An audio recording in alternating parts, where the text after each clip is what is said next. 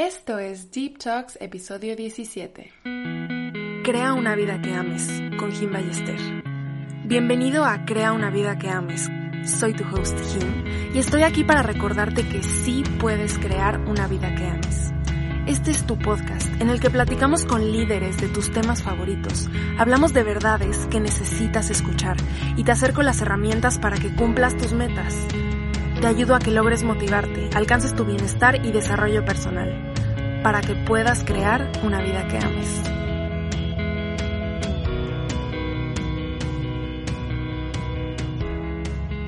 Hey love. Hoy estoy súper emocionada por estar aquí de vuelta enfrente de mi micrófono grabando, platicando contigo. Bienvenido, bienvenida de vuelta. Espero que este pueda ser ese espacio seguro en donde puedas aprender muchísimo, reflexionar y que te pueda ayudar a hacer esos cambios que necesitas en tu vida para crear esa vida que ames. Este episodio me tiene muy emocionada porque me habría encantado haber tenido estos puntos así desglosados en mi vida o que alguien me lo dijera antes porque verdaderamente cuando los enlisté y me di cuenta de esto, vi lo importante que es tenerlos en mente. En este episodio quiero hablarte acerca de aquellos puntos clave que podrían ayudarte a replantearte pues lo que piensas. Me encantaría que te ayude a trabajar en esas creencias limitantes y empezar a hacer cambios para darte más bien para darle ese giro que esperas a tu vida.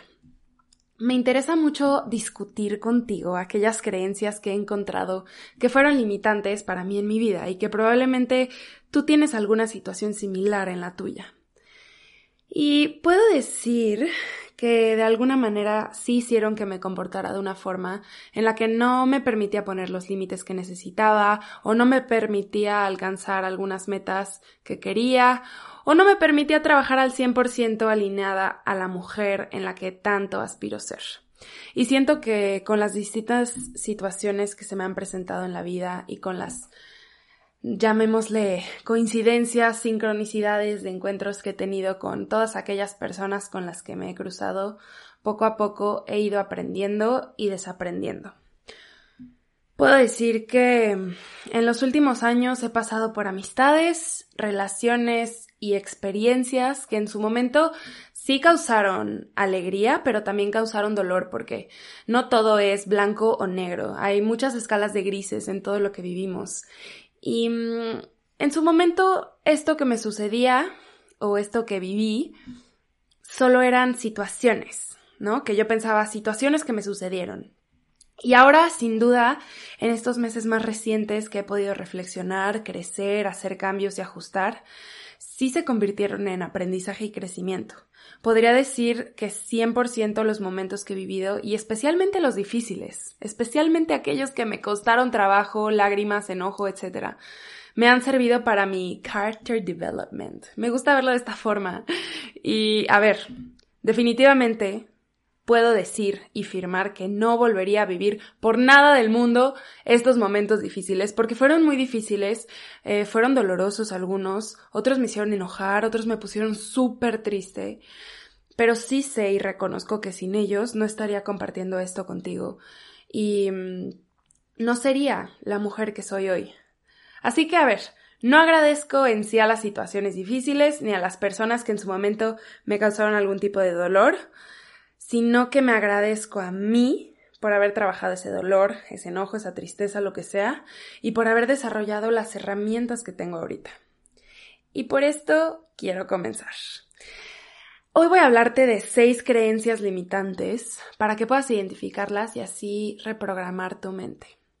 Quiero decir que con esto quiero empezar porque el primer punto es reconocerte no solo es bueno, sino necesario. Reconocer tus logros, tus esfuerzos, tú misma o tú mismo, es súper importante para seguir adelante. No esperar a que los demás lo hagan porque, a ver, si los demás lo hacen, si tus amigos, si tu familia, si la escuela te reconoce aquellos logros, aquellos avances, está perfecto. Pero tú tienes que ser tu fan número uno. Creo que muchas veces tenemos esta creencia limitante de que reconocerte en voz alta o simplemente hacerlo de cualquier manera no es bueno o simplemente no nos lo enseñan, ¿no? O sea, no nos lo remarcan la importancia que tiene esto de reconocerte. ¿Y mm, por qué hacerlo tú mismo? Porque solo tú sabes lo que te ha costado llegar a donde estás. Solo tú sabes lo que has vivido. Y eres la única persona que ha caminado en tus zapatos. Así que sí reconócete. Todo logro es grande, aunque tú lo veas pequeño. Porque mm, yo creo que si vives al margen de la validación externa, estás cediendo tu poder a factores que no están en tus manos. Y cuando haces esto, sí pierdes el control de tu propia vida. Y hay que volcar la atención hacia adentro, reconocernos, reconocer los logros, el esfuerzo, los cambios, todo conlleva algo importante de reconocer. El punto dos de estas creencias limitantes es que no estamos hechos para complacer a los demás. Hay que salirnos de este ciclo del people pleasing, como se dice en inglés, de complacer a los demás. Puedo decir que la vida me puso la misma situación como tres veces, hasta que aprendí que no somos para todos y no todos son para nosotros. ¿Por qué digo esto? Porque yo me desvivía porque todos a mi alrededor estuvieran bien, estuvieran felices, estuvieran contentos, estuvieran tranquilos, incluso cuando eso me costaba mi propia paz, incluso cuando eso significaba dejarme manipular o darle la razón a alguien con quien no estaba de acuerdo o no debatir un punto em, acerca del cual yo pensaba totalmente lo opuesto. Y eso me costaba mi propia paz. E incluso esto me llevaba a dejar que el resto sobrepasara mis límites. Y esto es súper grave. O sea, este punto es algo que conscientemente sí trabajo todos los días, porque soy muy empática, me gusta que la gente que quiero esté feliz, esté tranquila, em, poder ayudar si es necesario, pero a ver, creo que hay que resaltar que también está muy bien ser empáticos, pero hay que respetar nuestros propios límites. Y quiero hacer mucho énfasis en esto porque em, desde una posición de empatía, eh, puedo hablar desde mi experiencia, podemos cruzarnos con personas que lo van a ver y te lo van a agradecer eternamente y van a ser muy buenos y te lo van a devolver y va a ser una amistad súper enriquecedora, súper linda y súper apapachadora, pero por otro lado te puedes cruzar con personas que vean esa empatía y ese bien en ti y se aprovechen de eso y te manipulen y traten de sobrepasar tus límites y se enojen cuando pongas tú estos límites. Entonces algo que es muy útil saber es que por más empáticos que seamos y por más que queremos tener a nuestros amigos y a las personas que queremos contentos a nuestro alrededor, también es importante saber que hay amigos para siempre y hay amigos de estaciones y razones. Me gusta ponerlo así porque estos amigos para siempre son los de respeto incondicional, apoyo y comprensión, y los amigos de estaciones y razones son aquellos de los que tienes que aprender tomar un paso atrás, tomar distancia y marcharte. Porque es imposible a la primera vista predecir si esa amistad va a ser buena y honesta y con respeto. Obviamente hay que echarnos un chapuzón en las relaciones con los demás para ver qué tipo de persona es aquella que tenemos enfrente y si realmente la queremos a nuestro lado por siempre. No somos para todos, ni todos son para nosotros. Esto es verdad, o sea, es imposible tener a todos contentos porque todos somos tan distintos. Y algo que puede ayudar para contrarrestar esta ansiedad que se siente cuando alguien no está conforme o se enoja con nosotros o nosotras es literalmente hacer consciente el hecho de que nada es acerca de ti. Las personas se proyectan y proyectan sus emociones tú no eres responsable de cómo los demás se sientan ni de sus reacciones. Absolutamente no. Y tampoco tienes que transgredir tus límites para hacer feliz a los demás. Aquellas relaciones genuinas y buenas para ti te van a respetar, con todo y tus límites y tus creencias también. Y no te van a hacer sentir culpable por tomar decisiones que son buenas para ti. Estas personas van a entender cuando necesites espacio y no te van a reclamar por tomarlo. El punto número tres acerca de estas creencias limitantes que identifiqué fue la mentalidad de víctima. Y quiero empezar por aquellas personas que me gusta llamarles víctimas profesionales, porque está relacionado con el punto anterior acerca de las relaciones y las amistades verdaderas. Hay que ponerle límites muy claros o incluso tomar distancia de aquellas víctimas profesionales. Estas personas que te culpan por todo hasta el cansancio, porque te va a consumir y te va a afectar. Volviendo a lo de mentalidad de víctima, también nosotros podemos vivir esta mentalidad de víctima. No puedes controlar lo que los demás hagan ni las situaciones. Pero esto no significa que seas víctima de eso. Y esto quiero que te lo grabes muy bien. Si tú vives siendo reactivo, hay muy pocas probabilidades de que salgas de ahí, de ese punto de me siento víctima de mis situaciones, de mis circunstancias, de lo que la gente me hace.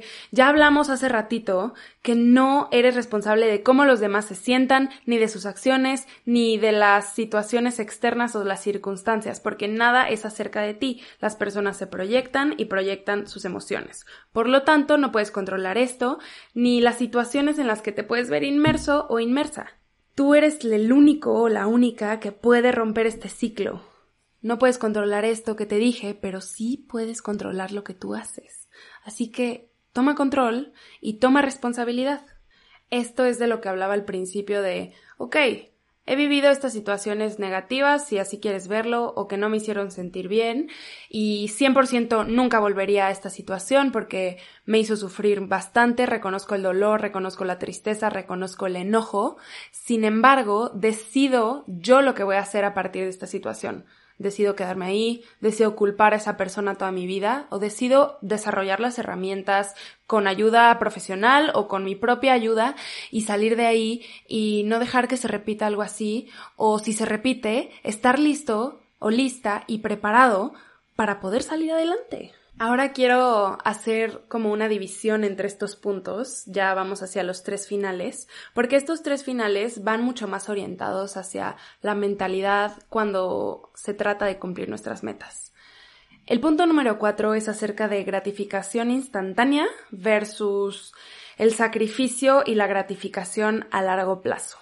Creo que quiero empezar este punto por mencionar que hay que evitar vivir solamente de gratificaciones instantáneas. No quiero decir que esto sea malo. ¿A qué me refiero con gratificaciones instantáneas? Posponer la alarma, quedarte a descansar en tu cama todo el día, viendo series, no ir al gimnasio, no hacer esa tarea que tienes pendiente, no, no ir a ese evento importante para tu trabajo, para tu carrera, o comer muchos alimentos procesados. Si lo piensas, estas son cosas que se sienten bien en el momento, pero luego te tienen como con esa culpilla a lo largo del día o a lo largo de la semana de, uff, ¿cómo hice esto y no hice esto, no?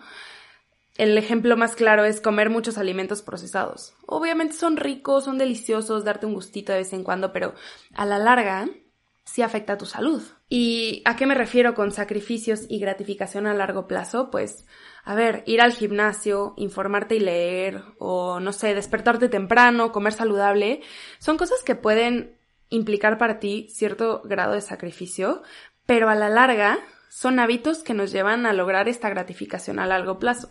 Todos estos ejemplos que di, pues tú adáptalos, ajustalos según los objetivos que quieras cumplir, ¿no? O sea, no todos tenemos los mismos objetivos, pero es probable que en, dentro de nuestras metas sí tengamos que involucrarnos en hacer estos pequeños sacrificios que nos llevarán a la larga a cumplir estas metas y esta gratificación a largo plazo.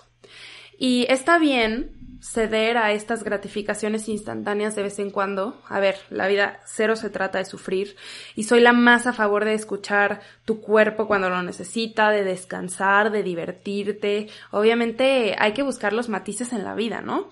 Hay que buscar el placer, pero sí es importante complementar nuestras vidas con acciones que nos llevarán a sentir gratificación o logro a largo plazo. Lo cual me lleva al penúltimo punto, el cual es la distinción entre disciplina y motivación. Siempre lo digo en mi Instagram, en mis stories, y más cuando es un día que me cuesta mucho trabajo levantarme. Yo estoy muy acostumbrada a ponerme alarma a las 6 de la mañana y ir al gimnasio, porque yo sé que a mí me cuesta trabajo ir al gimnasio en la tarde, entonces es lo primero que hago en el día, eh, salgo de ahí muy activada, muy feliz y así. Pero mm, lo menciono porque es algo que hago mucho énfasis siempre, la forma en la que lo digo es esta. La acción lleva la motivación y no me queda duda de esto. El otro día decía en mis stories de Instagram que me costó muchísimo trabajo levantarme. Ahorita está empezando a ser bastante frito donde vivo y híjole, o sea, cuando suena la alarma realmente es el punto en donde más cómoda estoy en mi camita, mis sábanas están a la temperatura perfecta y realmente lo que me dan ganas, literalmente en ese momento, es apagar la alarma y seguirme dormida. Pero yo sé que yo estoy trabajando por ciertas metas, quiero llevar cierto ritmo de vida y yo sabía que me había costado a buena hora la noche anterior, por lo tanto había dormido las horas suficientes y lo que me estaba ganando era la flojera. Entonces, mencionaba que no me queda duda que la disciplina es lo que te llevará a cumplir tus metas. Eh, sí escuchando tu cuerpo, ciertamente, pero sabiendo distinguir cuando te está ganando la flojera y cuando realmente necesitas un descanso. Entonces, la acción siempre te va a llevar a la motivación. Obviamente me levanté, fui al gimnasio y regresé lo más activada, la más feliz y vencí como esa pequeña flojerita que me iba a llevar a tener una gratificación instantánea, lo sustituí con la disciplina que estoy construyendo, porque también la disciplina es algo que se construye, no naces con eso y eres súper disciplinado, no, es algo que se trabaja también, ¿no? También hay formas en las que puedes facilitarte la vida para lograr esas cosas y seguir esta línea de disciplina, ¿no? Así que la disciplina será tu más grande aliado para cumplir tus objetivos. No hay que esperar a sentirte motivado ni preparado o preparada para empezar algo. Basta con empezar para sentirte motivado y empezarte a preparar. Ahora, el último punto es acerca de la ambición y la priorización de tu vida personal. Priorizar tu vida profesional y tu vida personal no te hace egoísta ni fría o frío. Em, creo que el punto en sí lo dice todo, pero verdaderamente sí hay que desaprender esta idea de que ponerte como prioridad es egoísta porque tus planes sí pueden ser muy distintos a lo que dicta la sociedad y puedes buscar priorizar otras cosas en tu vida en vez de, no sé, tener una relación o buscar casarte y querer formarte en otras áreas. Y puedes tener otras prioridades a diferencia de lo que se te ha enseñado. Puedes querer salirte de ciertos ambientes e incluso recortar a algunas personas para seguir adelante y está bien. Esto no te hace egoísta, no te hace fría, no te hace malo ni mala. Solo tú mereces dirigir el curso de tu vida sin ser criticada o criticado. Así que vamos a recapitular estas seis creencias limitantes de las que hablamos hoy por si quieres hacer una listita y estar consciente para trabajarlas poco a poco. La primera fue reconocerte no solo es bueno, sino necesario. La segunda, no estamos hechos para complacer a los demás. La tercera, salir de la mentalidad de víctima. Cuarta, gratificación instantánea versus sacrificios y gratificación a largo plazo. Quinta, disciplina y motivación. Y sexta, la ambición y priorización de tu vida personal y profesional no te hace egoísta ni fría. Espero que este episodio te pueda servir a reflexionar y hacer algunos cambios que te puedan ayudar a acercarte a tus metas e impulsar tu desarrollo personal. Realmente disfruté compartir este espacio contigo. Estén por seguro que lo estaremos haciendo mucho más seguido. Este episodio sin duda yo lo voy a guardar y lo voy a escuchar porque es algo que sí hay que grabarnos muy bien para poder reprogramar nuestra mente y trabajar por nuestras metas. Espero que lo hayas disfrutado tanto como yo, te haya gustado y te haya servido. Si piensas que le pueda servir a alguien, compárteselo. Sígueme en TikTok y en Instagram como him-ballester para seguir en contacto toda la semana. Gracias por estar aquí y te felicito por querer crear esa vida que ames. Hasta la próxima, love.